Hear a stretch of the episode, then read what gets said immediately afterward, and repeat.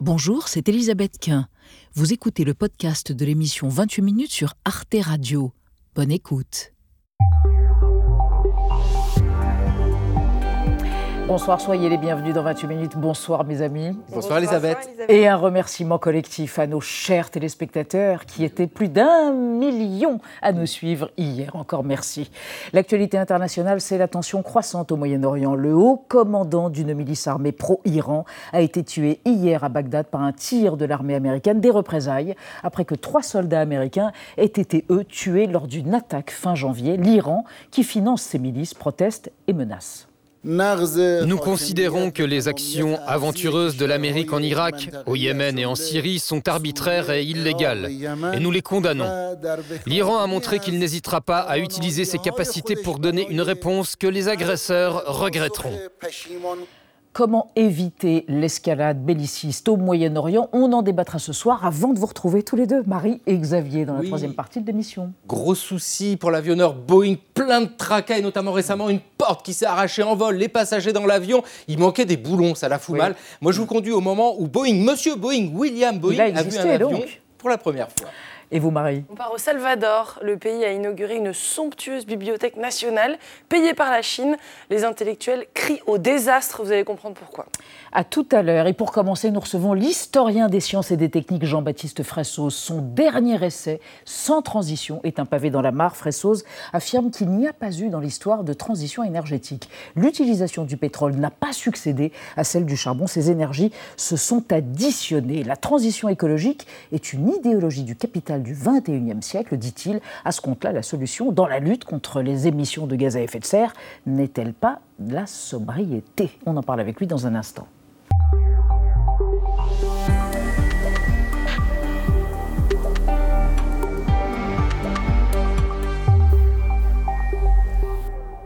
Eh oui, Bonsoir Jean-Baptiste Fressoz. Bonsoir. Je vous présente Alain Diaye et Benjamin Sportouche.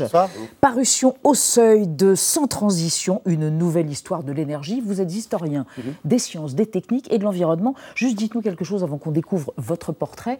Euh, la transition écologique, la transition énergétique, ça ne date pas des années 80 ou 90. Ça remonte à quoi euh, Presque 80 ans? C'est américain? Ça s'est surtout inventé dans le milieu des savants atomistes américains des années 50 qui pensaient l'épuisement des fossiles à très long terme. Et donc la question qui est assez étrange, c'est qu'on sait qu'on est recyclé un futur assez particulier de gens qui se préoccupaient de l'énergie en 2000, voilà, et des gens qui se préoccupent de la fin du charbon en 2300.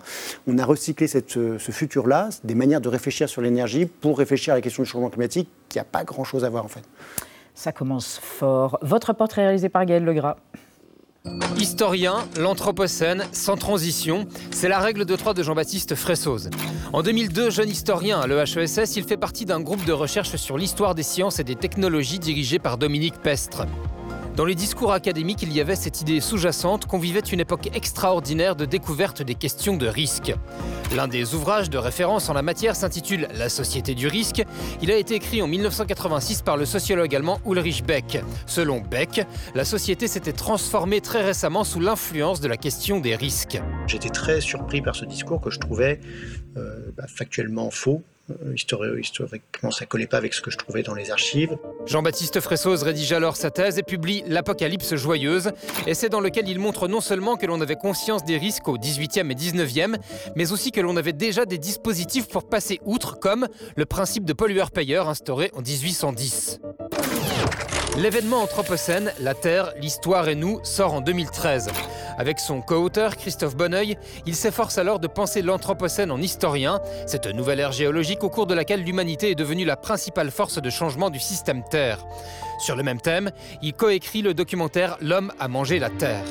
Dans ces deux siècles, les volontés de puissance ont déchaîné les innovations technoscientifiques aussi brillante que destructrice. En 2020, dans Les Révoltes du ciel, il montre à quel point le déboisement et les cycles de l'eau, par exemple, sont des sujets politiques et scientifiques brûlants en Europe depuis cinq siècles, en particulier au milieu du 19e, après une période d'inondation. Et on voit un grand débat dans l'espace public français sur la question du changement climatique. Est-ce que euh, ces grandes inondations sont causées par un changement climatique anthropique, causé par l'homme? Est-ce que c'est parce qu'on a trop déforesté? Dans Sans transition, il remet en cause les discours rassurants sur la transition écologique. Selon lui, les sources d'énergie ne se substituent pas les unes aux autres, elles s'accumulent. Page 333, il conclut Des solutions très complexes dans le futur empêchent de faire des choses simples maintenant. Ben oui, Jean-Baptiste Fressoz, on pensait qu'il y avait eu plusieurs ères ou plusieurs phases. La phase du charbon, la révolution industrielle, après le pétrole, et puis ensuite une nouvelle ère qui serait les énergies renouvelables, l'éolien, etc. En fait, vous dites pas du tout, c'est une sorte de construction, euh, un leurre, une mystification. Tout s'accumule. On n'abandonne pas l'une pour l'autre, elles s'additionnent de manière symbiotique et démente. Mmh. Effectivement, les historiens de l'énergie avaient eu tendance à raconter une histoire phasiste de l'histoire de l'énergie, Mmh. avec un premier âge pré-industriel, le bois, l'eau, un 19e siècle, le charbon, la machine à vapeur, un 20e siècle, le pétrole. Et en fait, quand on regarde plus concrètement l'histoire de l'énergie, d'une part, tout s'accumule, ce qui est une évidence absolue dès qu'on regarde un graphique euh, sur les dynamiques énergétiques. Et en outre, ces énergies, elles sont complètement intriquées les unes dans les autres. Ça, je crois que c'est le point vraiment important qu'il faut comprendre. Quand on, on pense les énergies comme des entités séparées et en concurrence, et on a tort en fait. Les énergies, elles s'entraident et elles s'intriquent. Je- Un exemple, la révolution industrielle est souvent racontée comme un basculement du bois vers le charbon. Oui. Or, pour extraire du charbon, dans les années 1900, il faut des quantités faramineuses de bois, à tel point que l'Angleterre, en 1900, consomme plus de bois rien que pour étayer les galeries des mines, donc pour extraire du charbon, qu'elle n'en brûlait au XVIIIe siècle. Donc quand on dit c'est une transition du Oui. bois-énergie au charbon, en fait, on dit une erreur. Quoi. On dit une En erreur. fait, quand on dit charbon, il faut voir qu'on on dit plein d'autres choses. On dit bois, par exemple, aussi. Mais alors, par exemple, quelqu'un pourrait vous dire, oui, mais alors en France, il y a un désempilement. Il n'y a plus que deux centrales à charbon en France. Donc, on est passé de quelque chose à autre chose. Alors, Cette ça- objection, vous répondez quoi? Alors c'est vrai que dans le mix électrique, pour la production électrique, en France, on consomme très très peu de charbon. Il reste un peu de charbon dans la sidérurgie française quand même, mais la chose vraiment importante, c'est que le mode de vie français euh, dépend encore massivement du charbon du fait des importations. Donc là, il faut vraiment faire une différence entre les émissions euh, nationales, l'empreinte nationale, où effectivement il y a très très peu de charbon, et puis quand on prend l'empreinte globale, c'est-à-dire on prend compte tout le commerce extérieur, là d'un coup il y a beaucoup de charbon, on ne doit pas être loin d'une tonne par an par habitant si on, fait, euh, si on prend l'empreinte totale. Parce que dans les biens qu'on importe, bah, c'est fait dans des pays où on consomme beaucoup de charbon. Et puis en fait, dès qu'il y a de l'acier, il y a du charbon. Enfin, le- on est encore fortement dépendant du charbon en vérité. Qu'est-ce que ça veut dire, la transition énergétique? C'est l'idéologie du capital du XXIe siècle. Ça, c'est la un point de vue politique Alors, c'est la conclusion. L'essentiel du livre Oui. est un livre strictement empirique et historique. J'ai vraiment apprécié ça. Et scientifique, Et donc scientifique. C'était une habilitation à diriger des recherches euh, tout à fait austère que j'ai transformée en livre. Et euh, donc, là, effectivement, je pense que la transition énergétique joue un rôle clé dans la procrastination climatique. C'est-à-dire, on fait miroiter des solutions technologiques dans des secteurs où il n'y aura pas de solution technologique, euh, que ce soit l'aviation. On sait très bien que ces histoires d'avions hydrogène, a priori, n'ont pas grand, pas grand avenir. La sidérurgie, ça va être très compliqué à décarboner. Les cimenteries, c'est aussi extrêmement compliqué. Donc il y a l'électricité, en gros, où effectivement, on a des solutions qu'on voit à l'écran là, euh, qui peuvent jouer un rôle important. Mais l'électricité, c'est 40% du problème, c'est 40% des émissions. Donc il y a en fait un- tout un paquet d'émissions qui vont être très dures à contrôler. Et donc parler de transition en permanence, euh, ça évite de mettre... Oui, faire un ministère, et s'en gargariser. je crois que le, enfin, le, le point clé, c'est ce qu'on fait grâce à ça. C'est un peu compliqué, mais on diminue l'intensité CO2 de l'économie. C'est-à-dire qu'il faut émettre de moins en moins de CO2 pour produire Ouais. un bien, un service ou un dollar de PNB. Ouais. Ça, c'est vrai, c'est ce Ouais. qu'on fait. Mais si on dit les choses comme ça, ça laisse sur la table la question de la taille de l'économie. Mhm. Et à l'inverse, si on dit transition énergétique, alors là, on peut imaginer une économie en croissance en 2100 sans fin parce qu'on sera entièrement dé- déconnecté du carbone, ce qui est à mon avis une illusion. Donc je crois que c'est vraiment un mot qui est très problématique. Mais alors, c'est quoi le seul moyen? C'est la décroissance, c'est ça que vous dites? Il n'y a pas un seul moyen. Je crois sincèrement qu'il ne faut pas y opposer euh, décroissance et technologie, sobriété et technologie. C'est des faux débats. sobriété, vous y revenez beaucoup. D'ailleurs, dans votre livre, vous avez une attaque un peu virulente contre le GIEC. Vous dites, pendant l'a pas 30 ans, ils ont soigneusement évité euh, le mot de sobriété et de, de promouvoir la notion de sobriété. Alors, il faut préciser, c'est euh, dans le GIEC, il y a trois groupes. Oui, le groupe Là, ce 3. dont je parle, Vous c'est le parlez groupe du groupe 3. C'est le groupe 3, experts des solutions, dont j'écris un peu l'origine. Il faut savoir que les deux premiers présidents du groupe 3 du GIEC étaient ouvertement climato-sceptiques. Et François Gémen, dites-vous, euh, spécialiste du climat, vous Oui. connaissez, un des auteurs, du rapport du GIEC, il vous accuse de déclinisme écologique carrément. Il dit que vous plombez les ambitions dans la lutte contre le changement climatique. Je pense qu'il s'est arrêté au bandeau du livre, euh, qui posait problème sans avoir nécessairement lu le livre. Sinon, il aurait bien vu à quel point, en fait, le livre n'est pas du tout contre les renouvelables. Alors, absolument Ni pas. décliniste. ni décliniste. En fait, il faut bien voir qu'on n'est pas du tout sur les bonnes trajectoires. On se gargarise de transition, mais en fait, quand on regarde les, scé- les scénarios de prospective de l'Agence internationale de l'énergie ou l'équivalent américain, en fait, ils n'imaginent pas du tout, ils ne sont pas du tout en train de prévoir des transitions. En gros, ils, envisagent une petite baisse du charbon grâce au solaire principalement, mais le gaz et le pétrole restent stables. Donc on n'est pas du tout sur les bonnes trajectoires, donc il faut se secouer. Et une fois encore, il y a plein de secteurs technologiques où il y aura du carbone en 2050. Je veux dire, enfin, on se focalise sur la technologie, mais il y a le temps de diffusion des techniques. Et puis il y a plein de techniques qui ne seront pas compétitives. Euh, je ne sais pas, l'acier, qui est un gros morceau, hein, on parle de 8-9% des émissions mondiales pour le décarboner, bon courage pour faire ça avec du solaire ou de l'éolien. Donc je crois qu'au contraire, il faut avoir un discours adulte sur les technologies, faire preuve de discernement technologique. Il y a des secteurs où effectivement il y a des bonnes nouvelles, mais il y a encore un paquet de secteurs où en fait non, il n'y a pas de solution technologique comme ça à portée de main. Alors, on va évoquer avec vous, Jean-Baptiste Fressos et avec Anna, un homme, un adulte pourtant, qui est un technoptimiste. Il s'appelle Bertrand Picard. Vous voyez où on veut en venir, hein, n'est-ce pas, Anna? Bertrand Picard, l'aviateur, explorateur suisse. Euh, lui, c'est un petit peu l'incarnation de l'écologie de solutions. Et on se souvient, il y a huit ans, de son tour du monde avec son avion équipé de panneaux solaires Solar Impulse.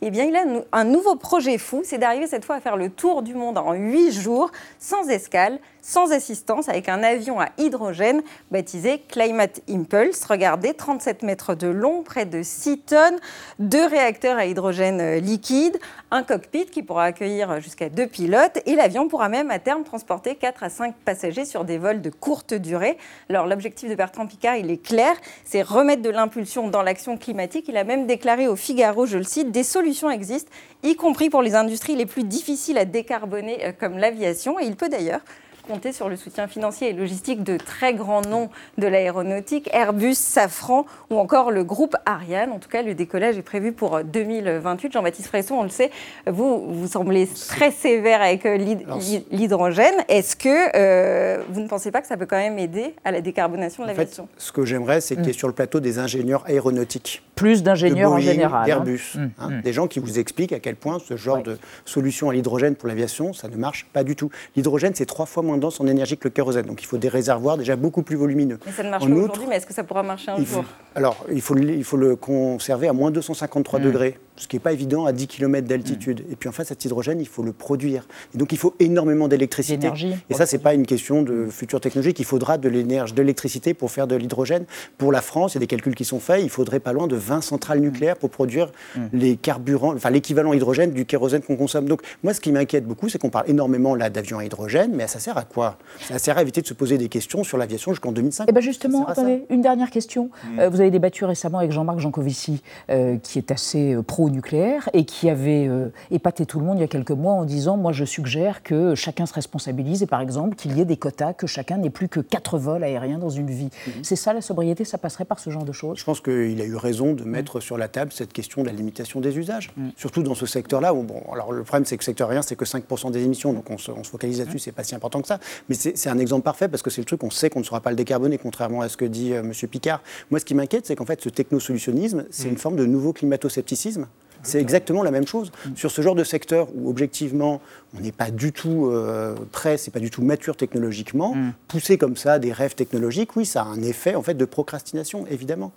Eh bien voilà, c'est Jean-Baptiste Fressos, grand historien des sciences, des techniques et de l'environnement, qui publie un livre qui va faire discuter et qui fait déjà parler sans transition au seuil. Merci d'être venu Merci pour votre sur Arte. Et dans 28 minutes, on va passer à notre débat sur euh, la géopolitique, les tensions entre l'Iran et les États-Unis qui pourraient monter encore d'un cran après la mort d'un chef euh, de la Katiba Hezbollah, les brigades du Hezbollah pro-iraniennes tuées lors d'un bombardement américain à Bagdad. Au même moment, les rebelles outils armés par l'Iran, eux aussi, lancent des missiles contre des navires marchands en mer Rouge. Un embrasement régional peut-il se produire, comme le craint l'ONU, entre autres? On en débat après la mise au point de Sandrine Le Calvez.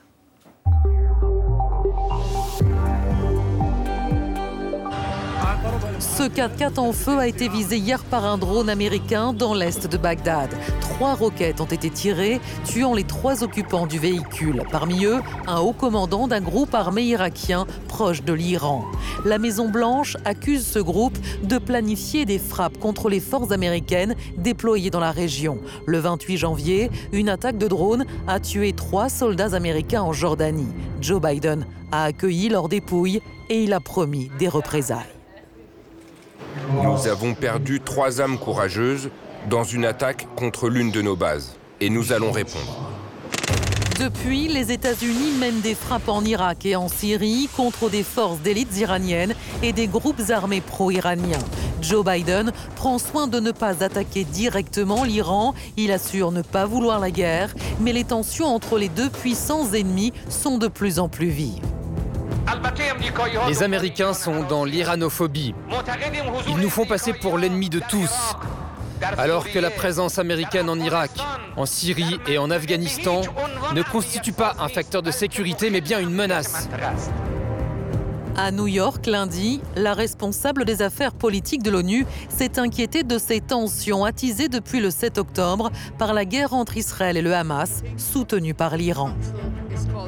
Je répète l'appel du secrétaire général à toutes les parties à s'éloigner du précipice et à prendre en compte le coût humain et économique insupportable d'un possible conflit régional. Alors, les invectives entre Washington et Téhéran sur fond de guerre à Gaza peuvent-elles tourner au conflit régional? Les États-Unis et l'Iran mettront-ils tout en œuvre pour éviter l'embrasement? Et jusqu'à quand? Nos trois invités, Myriam Benrad, bonsoir. Vous êtes politologue spécialiste du monde arabe. Votre dernier essai Terrorisme, les affres de la vengeance est paru en 2021 aux éditions du Cavalier Bleu. Selon vous, le régime iranien n'a aucun intérêt à une confrontation directe avec les États-Unis, mais certains groupes armés proches de l'Iran ont une vraie volonté de régler leur compte avec les Américains. À côté de vous, Adel Bakawan, bonsoir monsieur, directeur du Centre français de recherche sur l'Irak, le CFRI, et vous êtes chercheur associé à l'IFRI. Votre ouvrage L'Irak, un siècle de faillite de 1921 à nos jours est paru aux éditions Taillandier.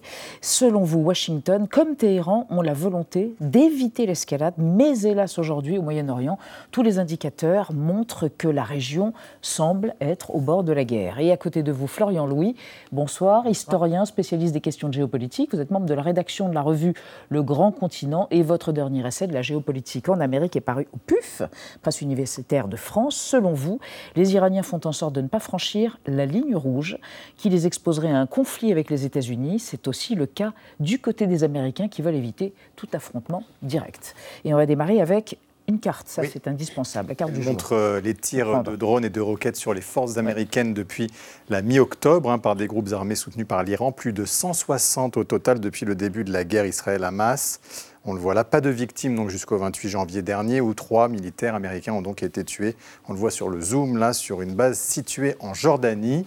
Trois soldats et donc 47 autres blessés. Une attaque sanglante attribuée à une milice chiite irakienne, faction armée proche du régime iranien, d'où la riposte donc américaine cinq jours plus tard. Florian Louis, c'était euh, indispensable. Les Américains se devaient de riposter il aurait été difficile de ne pas le faire, euh, ne serait-ce que, et avant tout, vis-à-vis de l'opinion publique américaine. Trois soldats états-uniens ont été tués.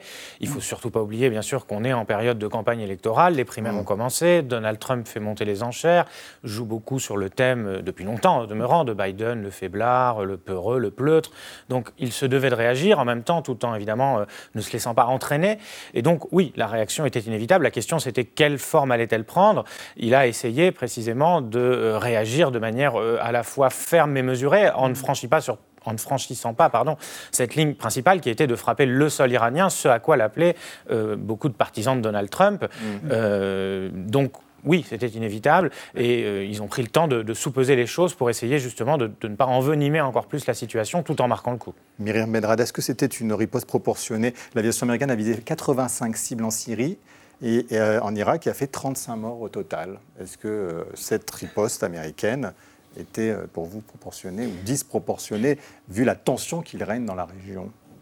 Je dirais proportionné, euh, gradué. Hein. Mmh. Euh, on a. Mmh on peut dire que la, proportion euh, est de plus en plus grande euh, à mesure que les attaques euh, de la partie adverse s'accroissent. Mais on n'est pas du tout dans une logique d'escalade de la part des États-Unis, comme on l'a vu de la part d'Israël. Puisque au même moment, Israël cherche précisément la, désescalade au Moyen-Orient avec une multiplication, on l'a vu, des visites des dirigeants américains, des négociations pour essayer de, de, calmer un peu le jeu. Mais euh, comme l'a très bien dit euh, Florian Louis, euh, les Américains doivent répondre, ils l'ont toujours fait.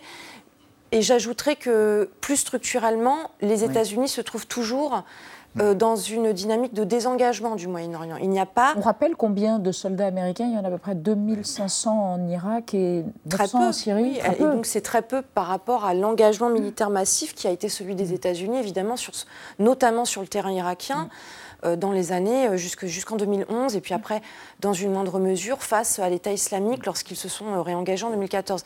Mais structurellement, en réalité, la politique de Barack Obama de pivot, de désengagement d'une région qui n'est plus considérée comme la plus stratégique pour l'avenir des États-Unis, elle n'a pas changé. On l'a retrouvée sous Trump et on la retrouve sous Biden. Alors aux États-Unis, il y a des faucons qui souhaitent une riposte visant directement l'Iran. Écoutez Mike Johnson, le président républicain de la Chambre des représentants. Nous devons faire comprendre clairement à l'Iran que rien n'est exclu. Nous maintenons la paix par la force. C'était la doctrine de Reagan, c'est ce que le président Trump a continué de faire et c'est ce que nous devons faire maintenant. Nous ne devrions pas apaiser l'Iran. Nous donnons l'impression d'être faibles sur la scène internationale. C'est la raison pour laquelle nos adversaires agissent de manière si provocante. Adel Pakawan, euh, frapper directement l'Iran, c'était une option envisageable à ce stade? Oui, le président, Biden avait trois options euh, sur sa table hein, pour riposter. La première option, c'était frapper l'Iran sur le sol iranien. La deuxième option, frapper les intérêts iraniens au Moyen-Orient, en Irak, en Syrie, au Liban et ailleurs. Et la troisième option, la, ce qui est l'option le plus nuancée, euh, modeste, euh, qui passe pas par l'escalade, euh, qui radicalise pas le conflit, c'est frapper les proxys, hein, frapper les milices. Les proxys, c'est les milices pro Les milices pro-iraniennes. C'est exactement le même mode de comportement adopté par les Iraniens et les Américains. À savoir, lorsque les Iraniens frappent les Kurdes à Erbil, le président Biden dit Bon, c'est pas grave, les Américains ne sont pas touchés. Lorsque les Américains frappent les milices pro-iraniennes, le président Raisi dit c'est pas grave, les Iraniens ne sont pas touchés. Pourquoi? Parce que tout simplement, les deux capitales ont une volonté solide pour ne pas passer par l'escalade. Florian Louis, mais est-ce qu'on est sûr hein, euh, tout de même que l'attaque a été, euh, celle du 28 janvier, commanditée par les Iraniens? Sûr, moi j'ai pas d'informations secret défense, mais en tout cas, a priori, enfin commandité, pardon, excusez-moi, non, commandité sans doute pas.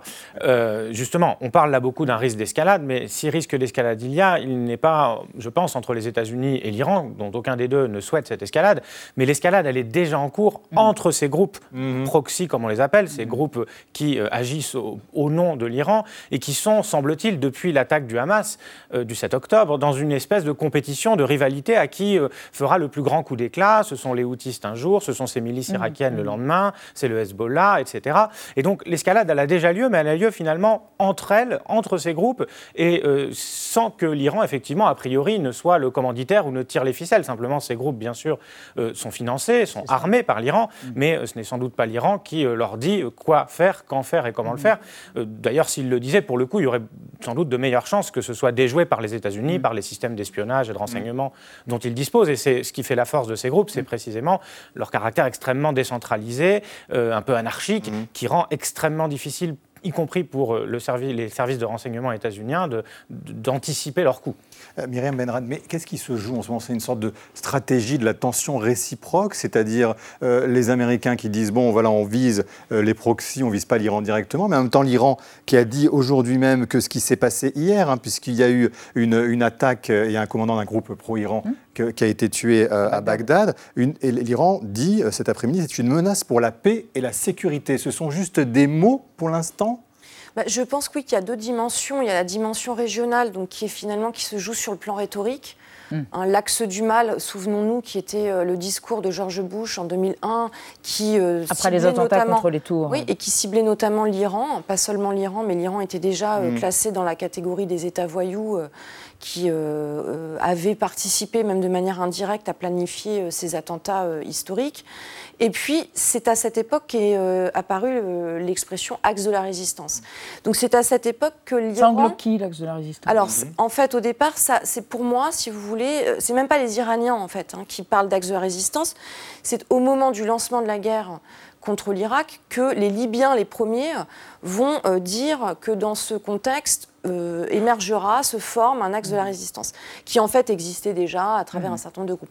Mais donc ça c'est intéressant. Pourquoi? Parce qu'au départ c'est plutôt une catégorie euh, rhétorique, sémantique assez vide.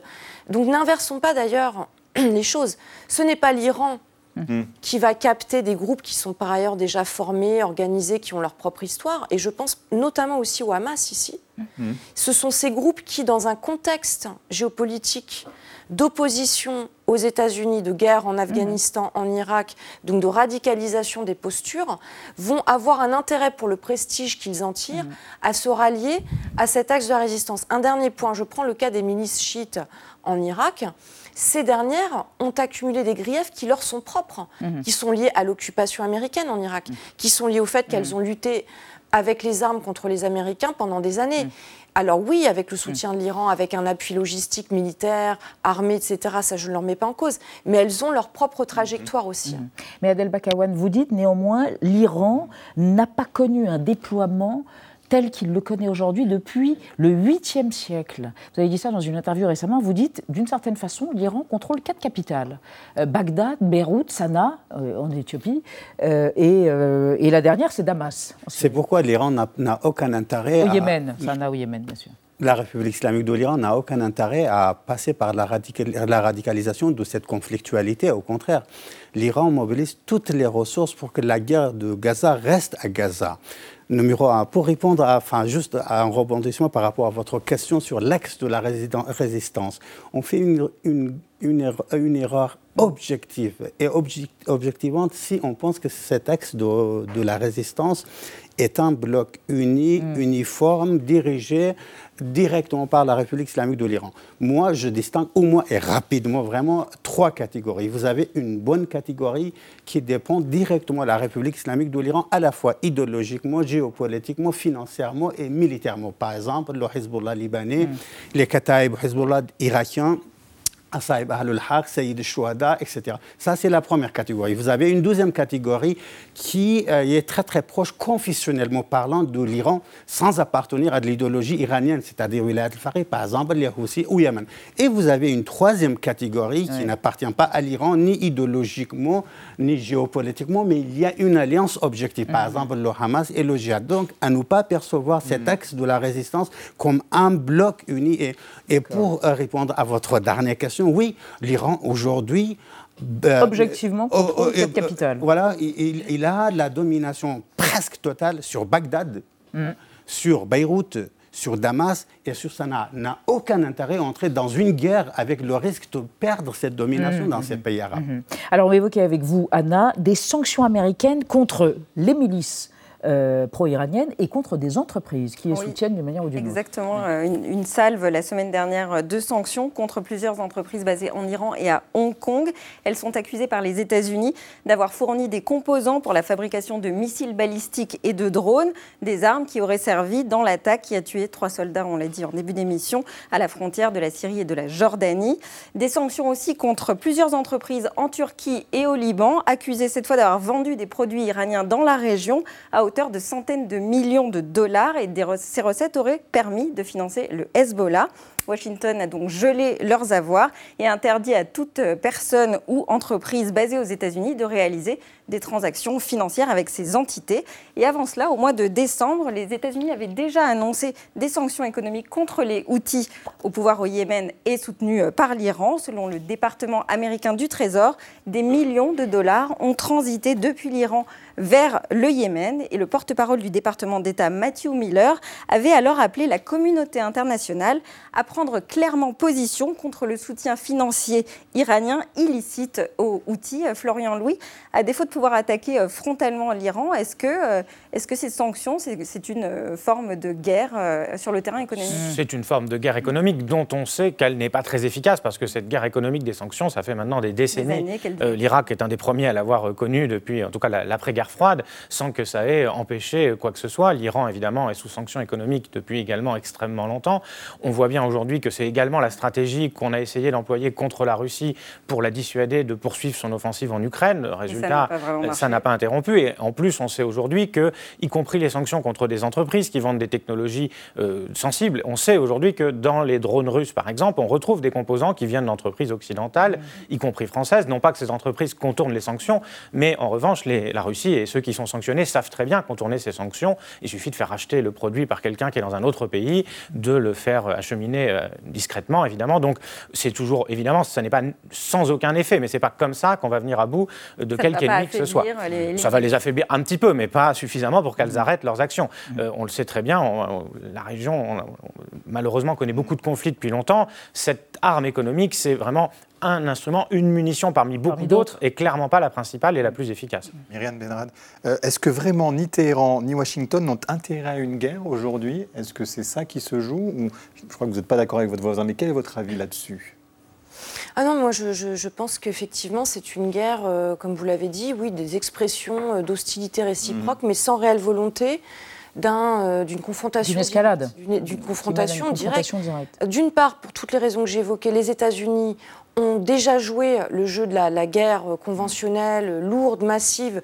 Euh, ça s'est très mal fini et ça laisse euh, encore aujourd'hui, on en parle moins, mais un traumatisme immense parmi la population américaine. Mm. Et donc, il n'y a aucun président américain qui aujourd'hui est encore en mesure de convaincre les États-Unis de retourner en guerre au Moyen-Orient.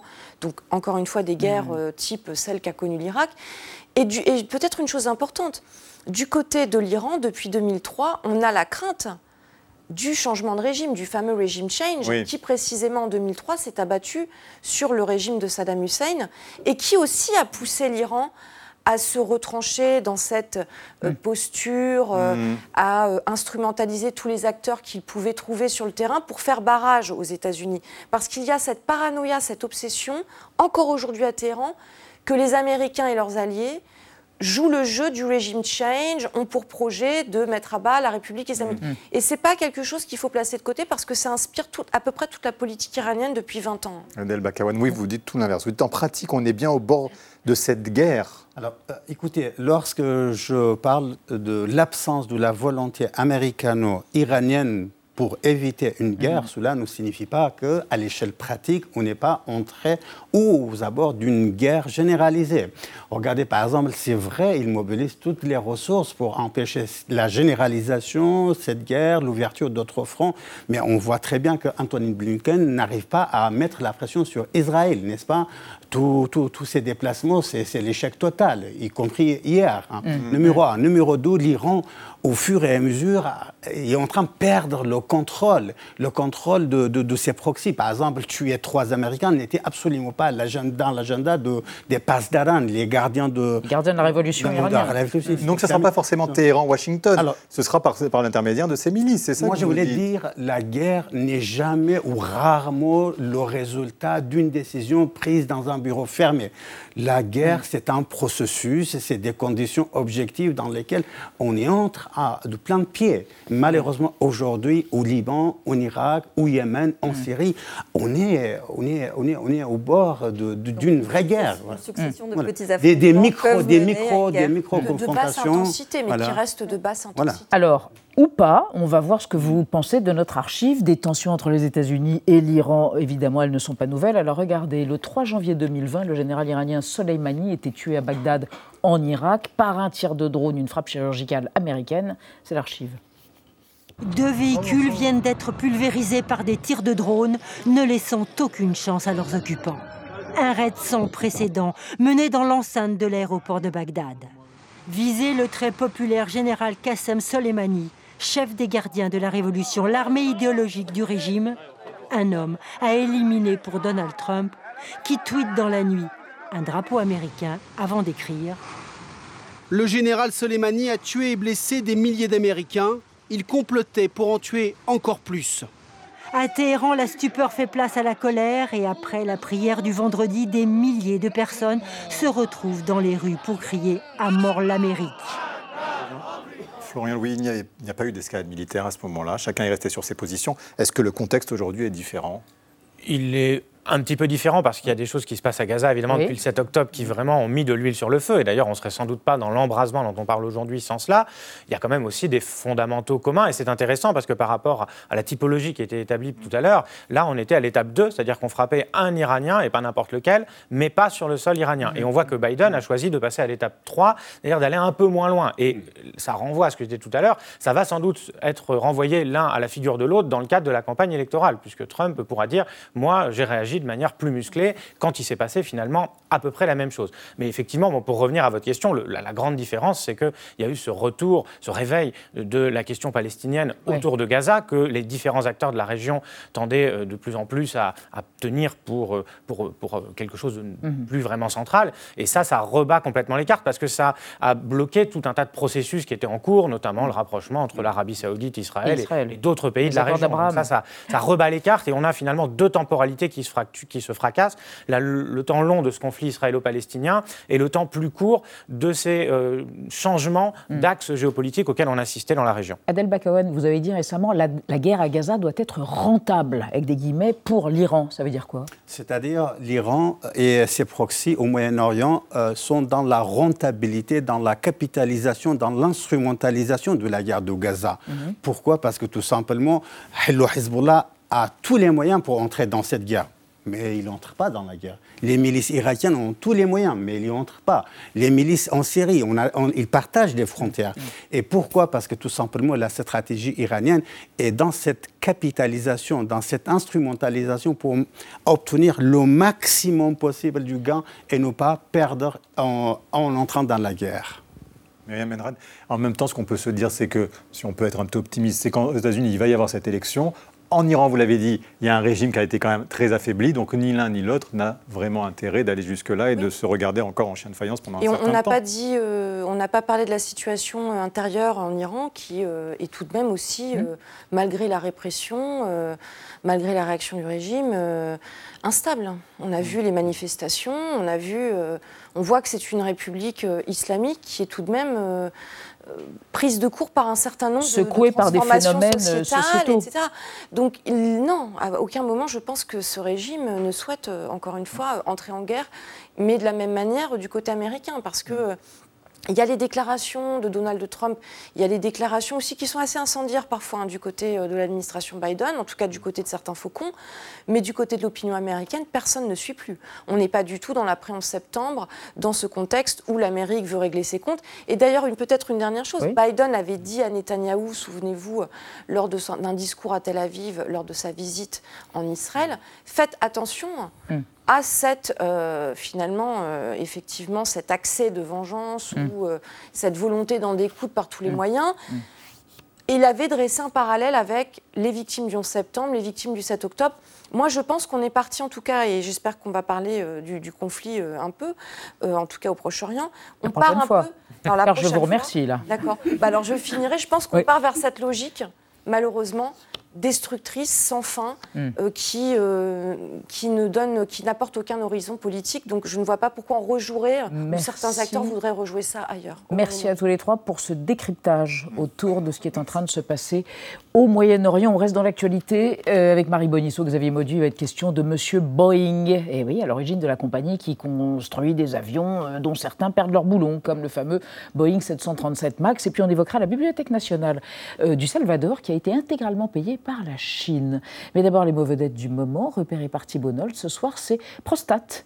En anglais, prostate gland. Vous êtes un peu concerné par cette glande. Mais en tout cas, il s'agit du roi Charles III, atteint, le malheureux, par un cancer de sa prostate. C'est entendu par Thibault.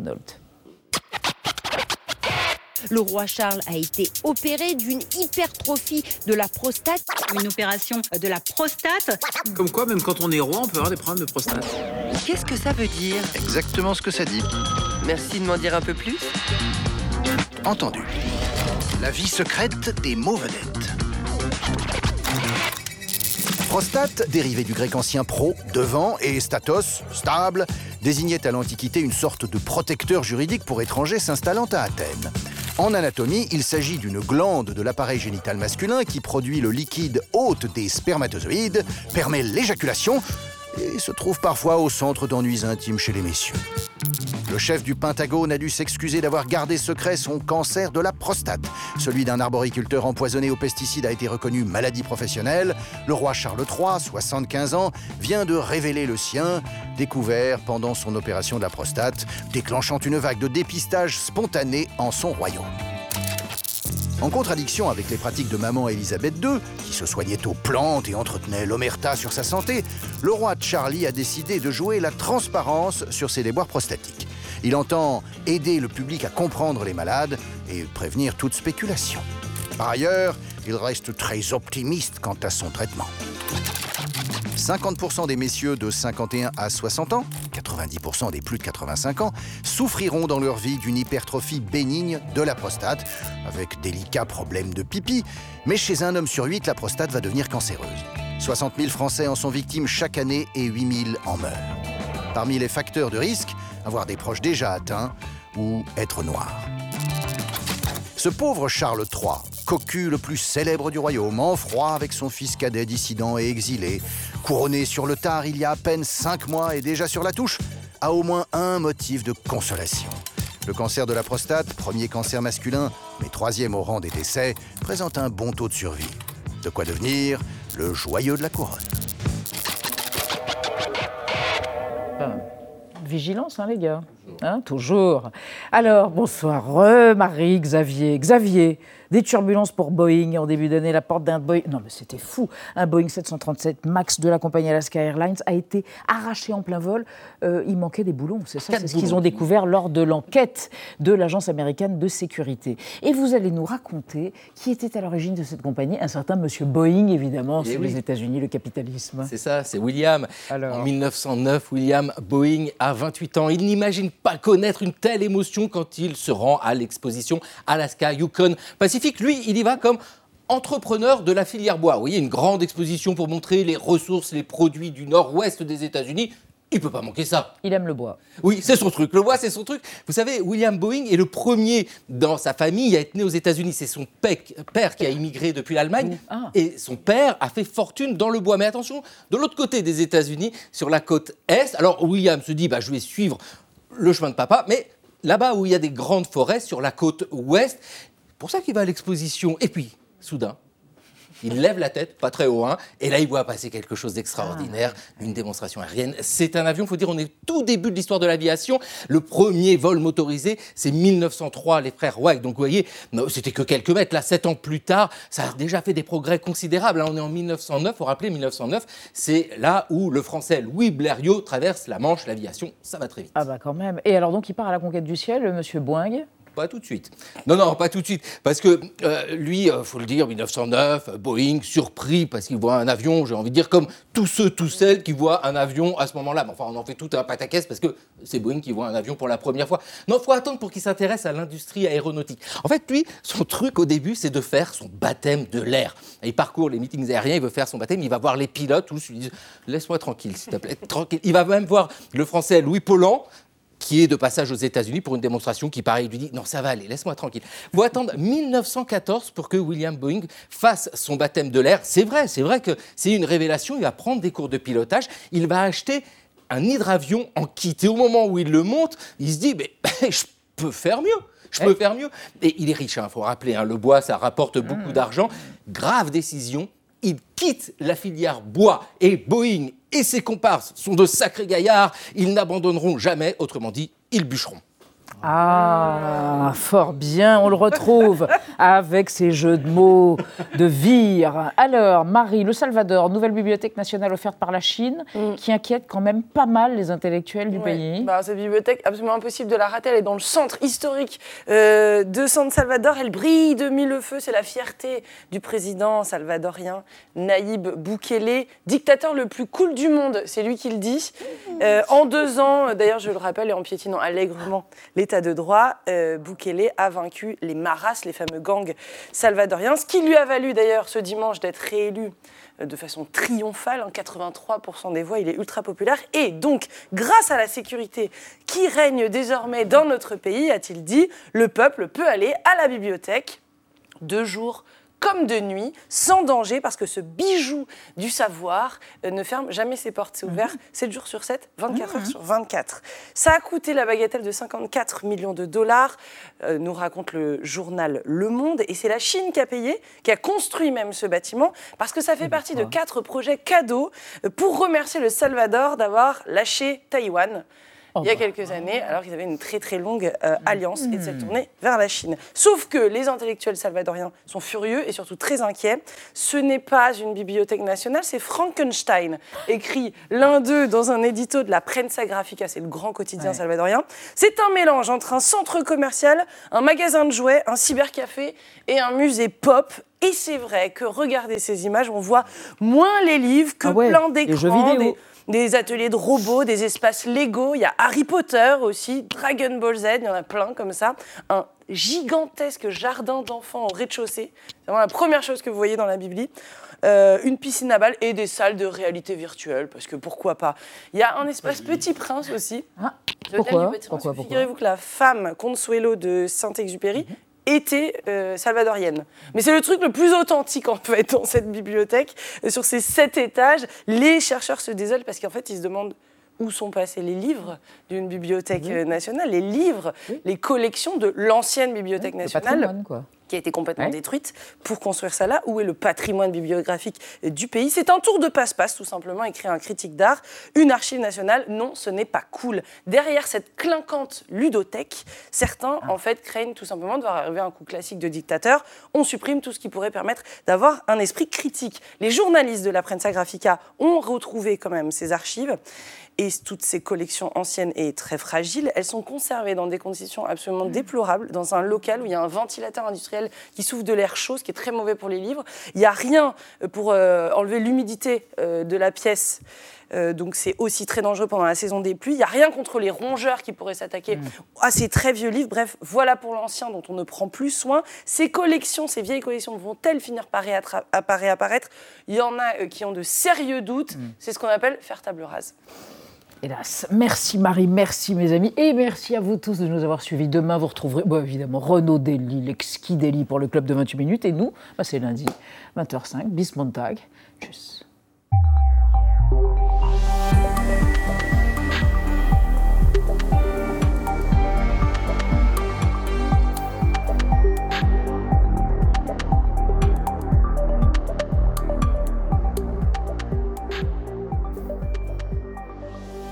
Retrouvez le podcast de 28 minutes sur toutes les plateformes de podcast et sur arteradio.com. Et pour soutenir l'émission, abonnez-vous, commentez, critiquez, mettez des étoiles et partagez le podcast avec vos proches.